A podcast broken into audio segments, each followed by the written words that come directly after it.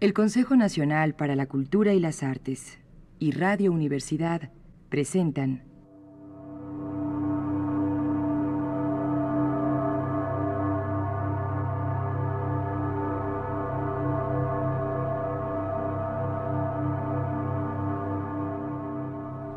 La llave del tiempo.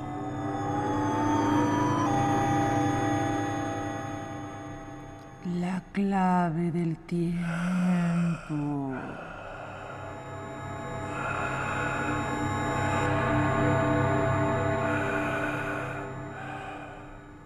La nave del tiempo.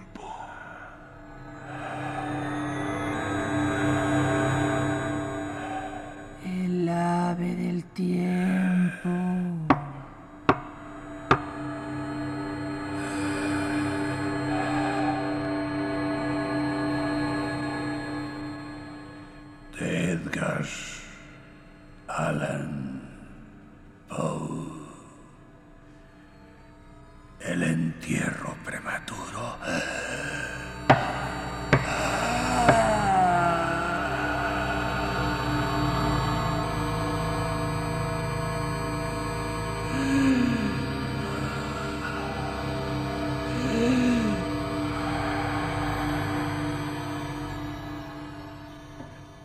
Hay ciertos temas de interés absorbente, pero demasiado horribles para ser objeto de una obra de ficción.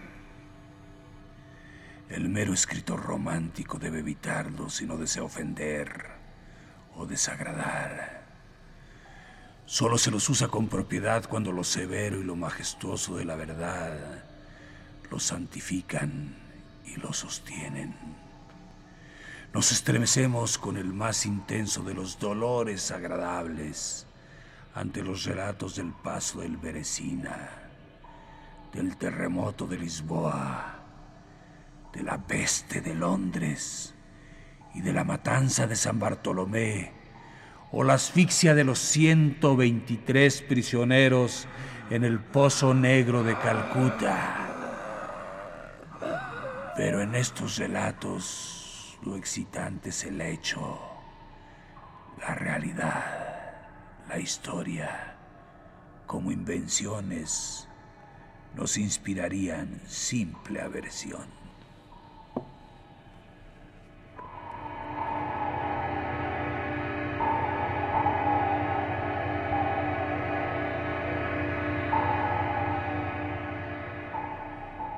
He mencionado algunas de las más destacadas y augustas calamidades que registra la historia. Pero en ellas el alcance, no menos que el carácter de la calamidad, es lo que con tanta vivacidad impresiona la imaginación. No necesito recordar al que escucha que del largo y horripilante catálogo de miserias humanas, Podría haber elegido muchos ejemplos individuales más llenos de sufrimiento esencial que cualquiera de estos vastos desastres generales. La verdadera desgracia, el infortunio por esencia, es particular, no difuso. Agradezcamos a Dios misericordioso que los horribles extremos de agonía sean soportados por el hombre solo y nunca por el hombre en masa.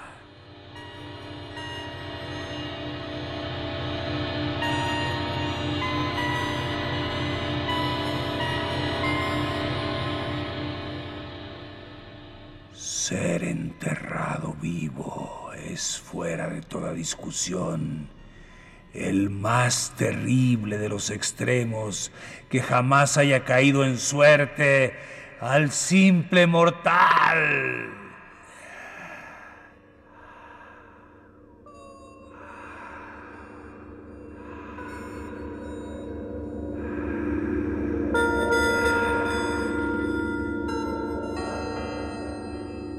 que ha ocurrido con frecuencia, con mucha frecuencia. Nadie capaz de pensar lo negará.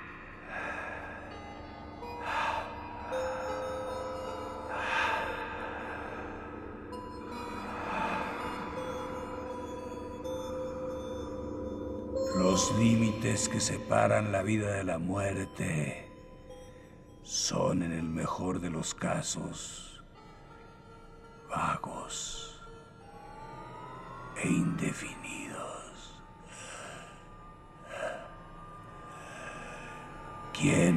¿Quién puede decir dónde termina una y dónde empieza la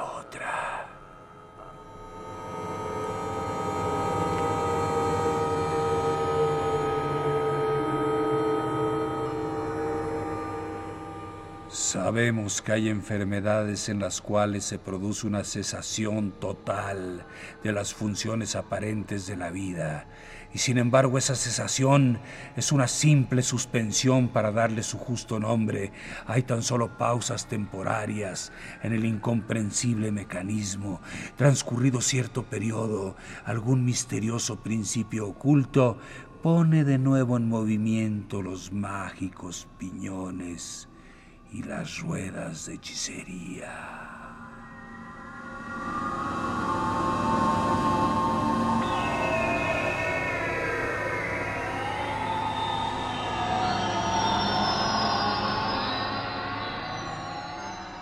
La cuerda de plata no estaba suelta para siempre, ni irreparablemente roto el vaso de oro.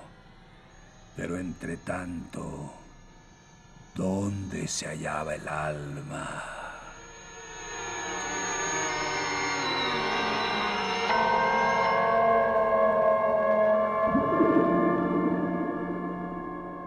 Sin embargo, fuera de la inevitable conclusión a priori de que tales causas deben producir tales efectos, de que los bien conocidos casos de vida en suspenso deben provocar naturalmente una y otra vez prematuros entierros.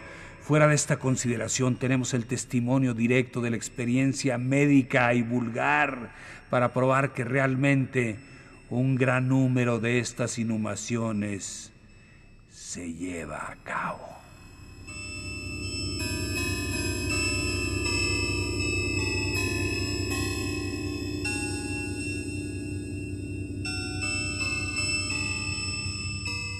Yo podría referir de inmediato, si fuera necesario, 100 ejemplos bien probados.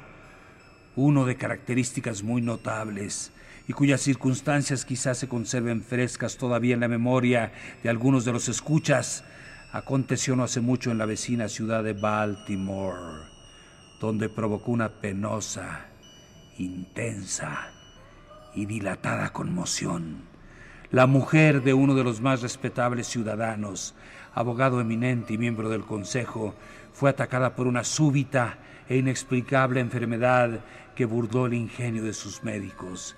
Después de mucho padecer, murió, o se supone que murió.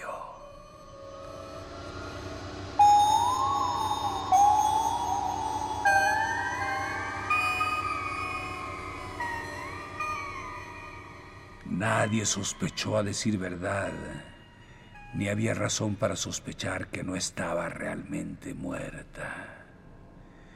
Presentaba todas las apariencias comunes de la muerte. El rostro tenía el habitual contorno contraído, sumido. Los labios mostraban la habitual palidez marmórea. Los ojos carecían de brillo Faltaba el calor. Las pulsaciones habían cesado. Durante tres días el cuerpo estuvo sin enterrar y en ese tiempo adquirió una rigidez pétrea. El funeral en suma fue apresurado a causa del rápido avance de lo que se supuso era descomposición.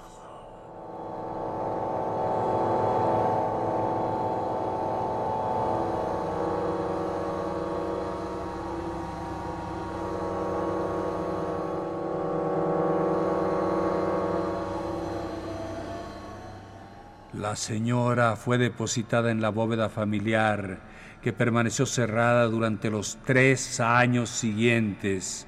Al expirar este plazo fue abierta para la recepción de un sarcófago. ¡Masá! qué espantoso choque aguardaba al marido cuando abrió en persona la puerta. Al empujar los batientes, un objeto vestido de blanco cayó rechinando en sus brazos.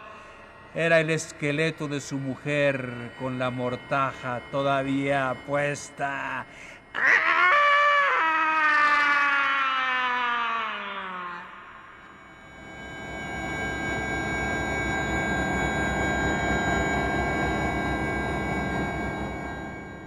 Una cuidadosa investigación brindó la evidencia de que había revivido dos días después de su sepultura, que su lucha dentro del ataúd había provocado la caída de éste desde un nicho o estante al suelo y que al romperse el féretro pudo salir de él. Apareció vacía una lámpara que había quedado accidentalmente llena de aceite dentro de la tumba Quizás se hubiera agotado, sin embargo, por evaporación. En el peldaño superior de la escalera que descendía la espantosa cámara había un gran fragmento del ataúd con el cual, según las apariencias, la mujer había intentado llamar la atención golpeando la puerta de hierro.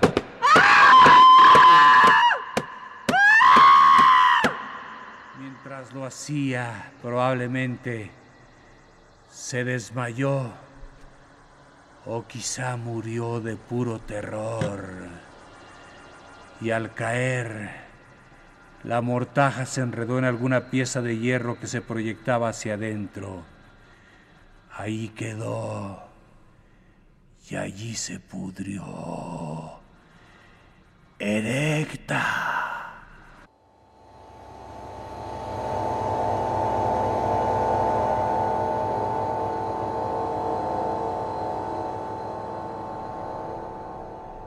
En el año 1810 hubo en Francia un caso de inhumación prematura, rodeado de circunstancias que justifican ampliamente el acerto de que la verdad es más extraña que la ficción. La heroína de la historia era Mademoiselle Victorine Lafourcade, una joven de ilustre familia, rica, y de gran belleza. Entre sus numerosos cortejantes se contaba Julien Bossuet, un pobre literateur o periodista de París.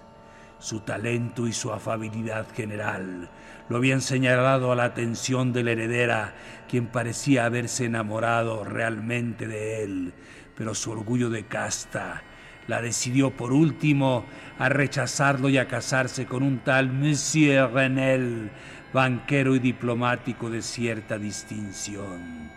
Después del matrimonio, este caballero descuidó a su mujer y quizá llegó a maltratarla de hecho. Después de pasar juntos algunos años desdichados, ella murió. Por lo menos su estado semejaba tanto a la muerte que engañó a todos quienes la vieron.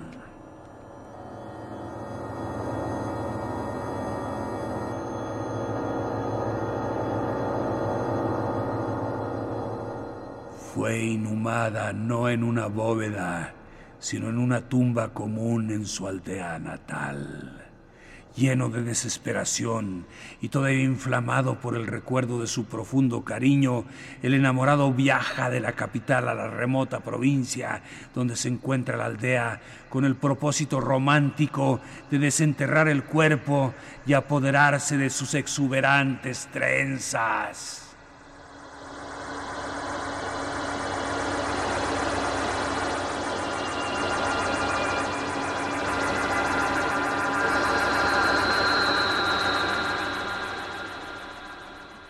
Llega a la tumba. A medianoche desentierra el ataúd. Lo destapa. Y en el momento de desprender el cabello, lo detienen los ojos de la amada que se abren.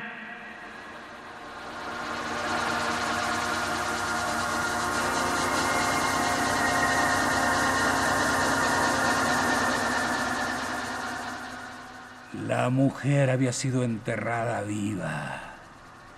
La vitalidad no había desaparecido del todo y las caricias del enamorado la despertaron del letargo que fuera equivocadamente tomado por la muerte.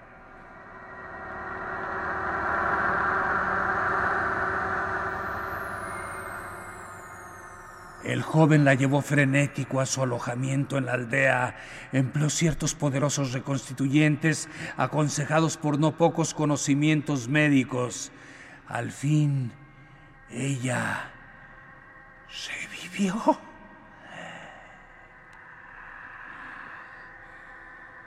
Se conoció a su Salvador. Permaneció con él hasta que lenta y gradualmente recobró toda su salud. Su corazón no era empedernido y esta última lección de amor bastó para ablandarlo. Lo entregó a Bossuet. No volvió más junto a su marido, ocultando su resurrección, huyó con su amante a América.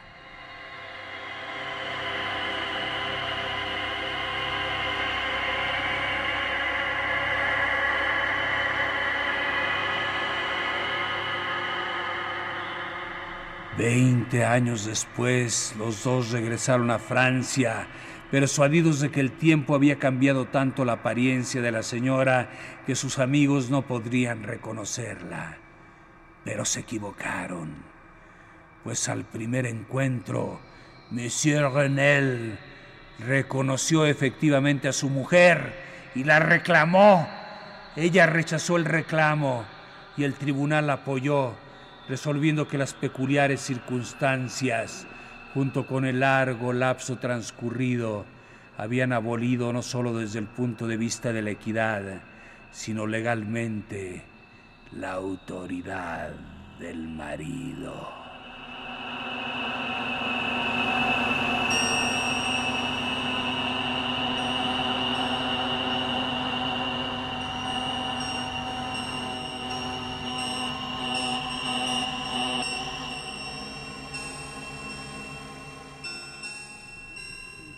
La revista de cirugía de Leipzig, publicación de gran autoridad y mérito que algunos libreros americanos harían bien en traducir y editar, relata en uno de los últimos números un suceso muy penoso que presenta las características en cuestión un oficial de artillería, hombre de gigantesca estatura y robusta salud, fue derribado por un caballo indomable, recibiendo una contusión muy fuerte en la cabeza que enseguida le hizo perder el sentido.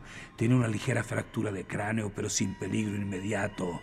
La trepanación se realizó con éxito, se le practicó una sangría y se adoptaron otros muchos métodos comunes de alivio, pero cayó gradualmente en un sopor cada vez más grave y por último se le dio por muerto.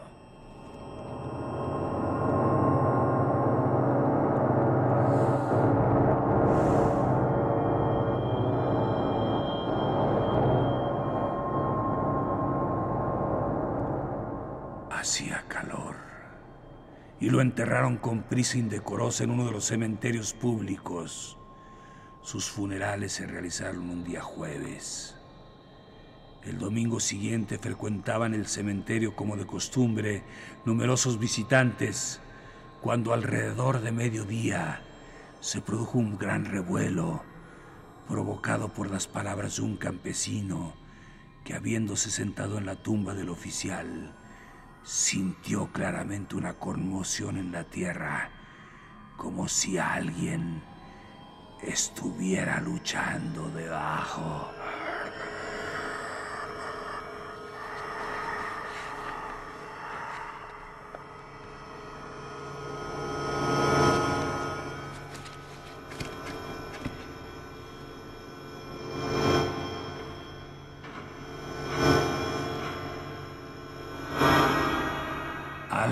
Principio nadie prestó atención a las palabras del hombre, pero su evidente terror y la terca insistencia con que repetía su historia tuvieron al fin naturales efectos. sobre la multitud. Algunos consiguieron de inmediato unas palas y la tumba, vergonzosamente superficial, estuvo en pocos minutos tan abierta que dejó ver la cabeza de su ocupante.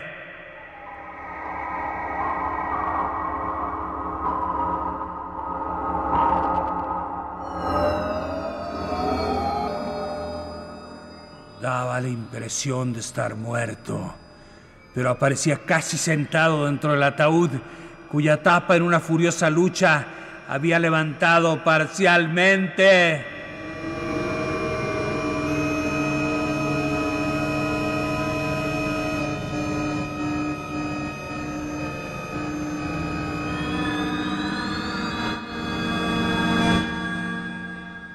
Fue llevado enseguida al hospital más cercano, donde se le declaró vivo aunque en estado de asfixia. Después de algunas horas reaccionó, reconoció a sus amigos y con frases entrecortadas habló de sus angustias en el sepulcro.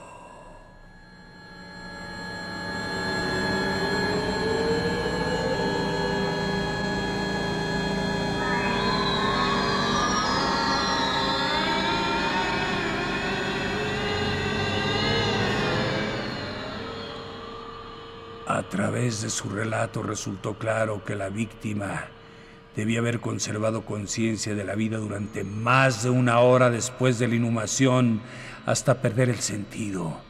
La fosa había sido llenada descuidadamente con una tierra muy porosa, sin apisonarla. Y así me llegó algo de aire. Ah, escuché los pasos de la multitud sobre mi cabeza y traté de aerme, de hacerme oír el tumulto en el interior de la tierra. Fue lo que pareció despertarme de un profundo sueñño. Apenas despierto comprendí el espantoso horror de mi estado.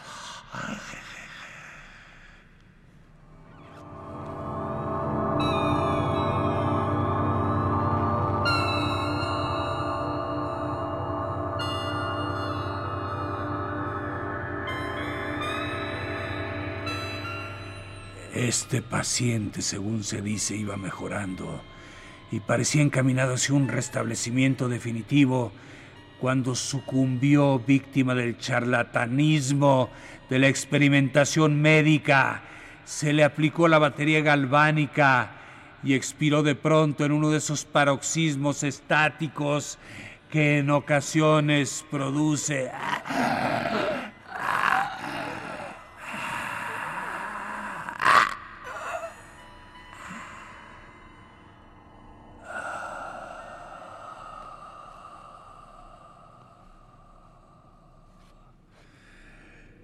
La mención de la batería galvánica, sin embargo, me trae a la memoria un caso bien conocido y muy extraordinario, donde su acción brindó la manera de volver a la vida a un joven abogado de Londres que estuviera enterrado durante dos días.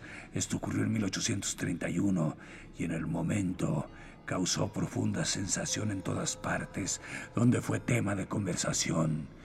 Pero esta historia real la explicaré, la relataré en el próximo programa de esta serie. Les invito a estar con nosotros en esa emisión.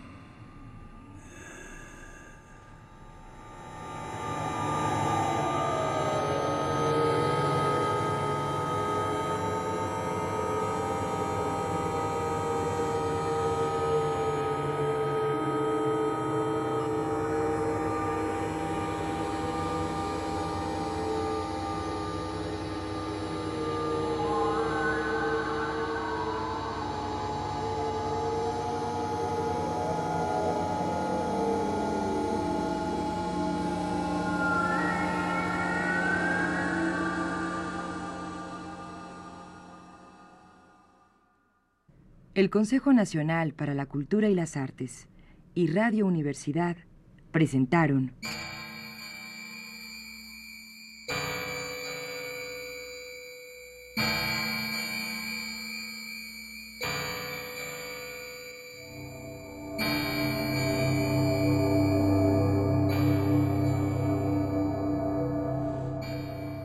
La llave del tiempo.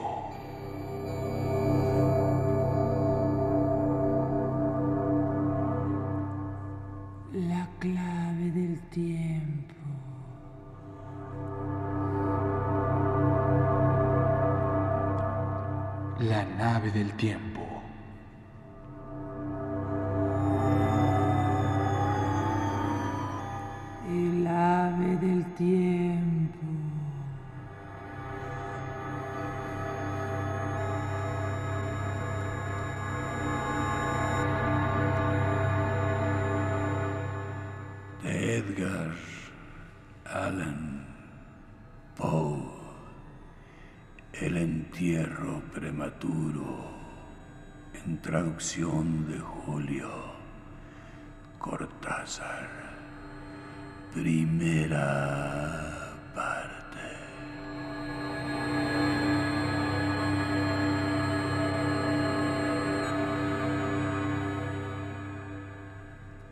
Narración, producción y dirección. Juan López Moctezuma.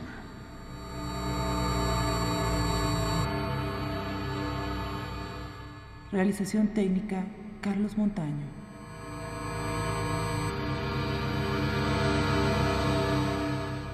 Música original de Manuel Díaz Soastegui y Emiliano de la Vega.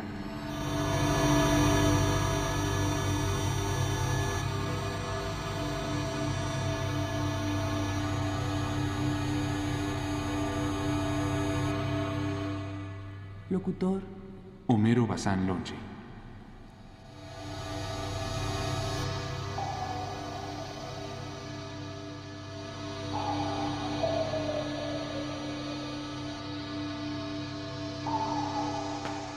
Locutora Monserrato Reslanda.